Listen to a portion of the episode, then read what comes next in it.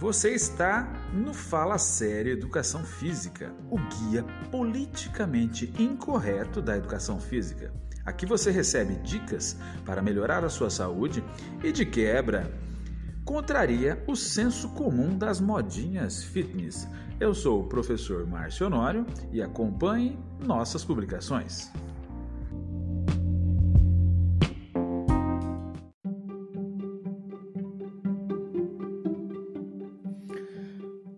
Olá, seja bem-vindo ao Fala Sério Educação Física. Nosso assunto de hoje, um tanto quanto interessante, que vem bater de novo naquela tecla de que o efeito benéfico do exercício físico tem a capacidade óbvia de prevenir doenças, de curar doenças de atenuar sintomas e assim por diante. Hoje eu quero ver aqui, eu tenho, eu fiz um, uma montagem com base em dois artigos muito interessante que vem falar da relação do exercício físico, da atividade física e o câncer. Mas prestem atenção que eu falei exercício físico e atividade física. As duas coisas não são iguais. Tá? Todo mundo tem hábito de chamar tudo de atividade física, mas tem uma grande diferença. A atividade física ela não preconiza nenhuma montagem específica, nenhum parâmetro específico. Basta você, por exemplo, sair andando, a sua frequência cardíaca de repouso for sair elevada, você já está fazendo uma atividade física de mobilidade. Então, uma atividade física, ela não tem uma programação, uma periodização. Já o exercício físico, ele já vem com uma finalidade, além de ser uma atividade física. Conseguiu entender? O exercício físico é organizadamente melhor do que a atividade física. Ele é eficientemente melhor do que a atividade física. Ele tem dados ou parâmetros que chegam a um determinado ponto, a algum determinado fim. Então ele tem os objetivos mais claros. Por isso, eu, particularmente, sou favorável sim, quando do início de algum tipo de programação que venha envolver é, exercício, esporte, etc., faça de modo programado. Quando não há condição, ok. É melhor fazer uma atividade física do que não fazer nada. Mas na questão do câncer, vocês vão ver na, no decorrer dessa, dessa conversa, que vai ser curta, tem uma diferença aqui. Então, observe: o câncer é uma das causas principais de morbidade e mortalidade nos países desenvolvidos e em desenvolvimento também. Vamos falar do Brasil, né? que ele está, sim, é, tem uma alta taxa de câncer. Então vamos lá. A atividade física, esse aqui é um adendo que eu deixei.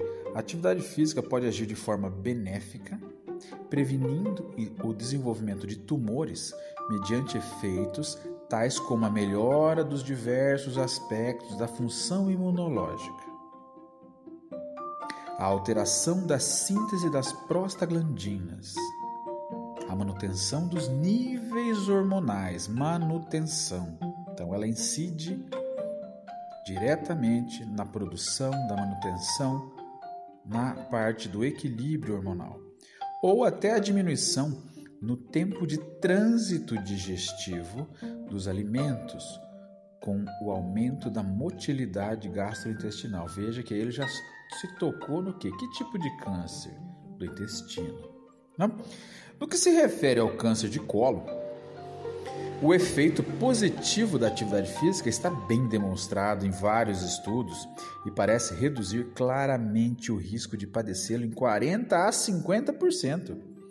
Em uma meta-análise de, trabalhos sobre a relação entre atividade física e câncer, veja, olha o termo, atividade física e câncer verificou-se uma associação inversa dose-resposta entre a atividade física e o câncer de colo. em 48 estudos que incluíam 40.674 casos de câncer de colo, sendo especialmente patente o efeito benéfico quando se participava, vejam bem, de atividades de intensidade moderada. Exatamente. Agora a gente começa a entrar na seara do atividade física e exercício físico. O que, que eu vivo preconizando nos meus áudios quando eu falo de exercício físico? Qual o tipo de intensidade que causam esses efeitos benéficos? Atividade de moderada a baixa intensidade, de baixa, moderada, longa duração. Por quê? Porque é onde eu ativo o meu metabolismo, eu trabalho numa frequência cardíaca onde causo um efeito benéfico, causo um, como é que eu vou dizer, um dano de certa forma metabólico, mas esse dano é reversível se eu permito que o meu organismo descanse. Então veja, é bem diferente de um trabalho de alta intensidade. Aí o que acontece? Eu vou causar maior desgaste, eu vou causar maiores é, quebras e não necessariamente eu posso vir a recuperar. Numa atividade de alta intensidade, eu libero mais o que? Radicais livres, consequentemente, radical livre é um, podemos dizer, um fermento para o desenvolvimento de câncer, certo? Então, olha que interessante. Aí já entramos numa seara, atividade de baixa e moderada intensidade. Isso tem que ser dosado, não dá para fazer de qualquer jeito. Veja a diferença, atividade física e exercício. As mudanças hormonais ocasionadas pelo exercício físico nas pessoas da terceira idade podem prevenir o câncer de mama em mulheres. Isso já está estudado. Mas vejam, só na terceira idade? Não. É claro que não é porque o estudo foi feito para a terceira idade. Mas é óbvio, está mais do que patente que a atividade física, agora saindo da atividade física, entrando no exercício físico de modo crônico, habitual, parte da sua vida, é óbvio que ele vai te prevenir não só do câncer de mama, mas o de cólon, que já temos aqui um estudo, 40 a 50% o de próstata, o de mama, o de, do intestino. Mas isso, moçada, precisa ser de modo crônico, habitual. Não pode ser simplesmente agora eu tenho 50 anos e vou começar a me exercitar.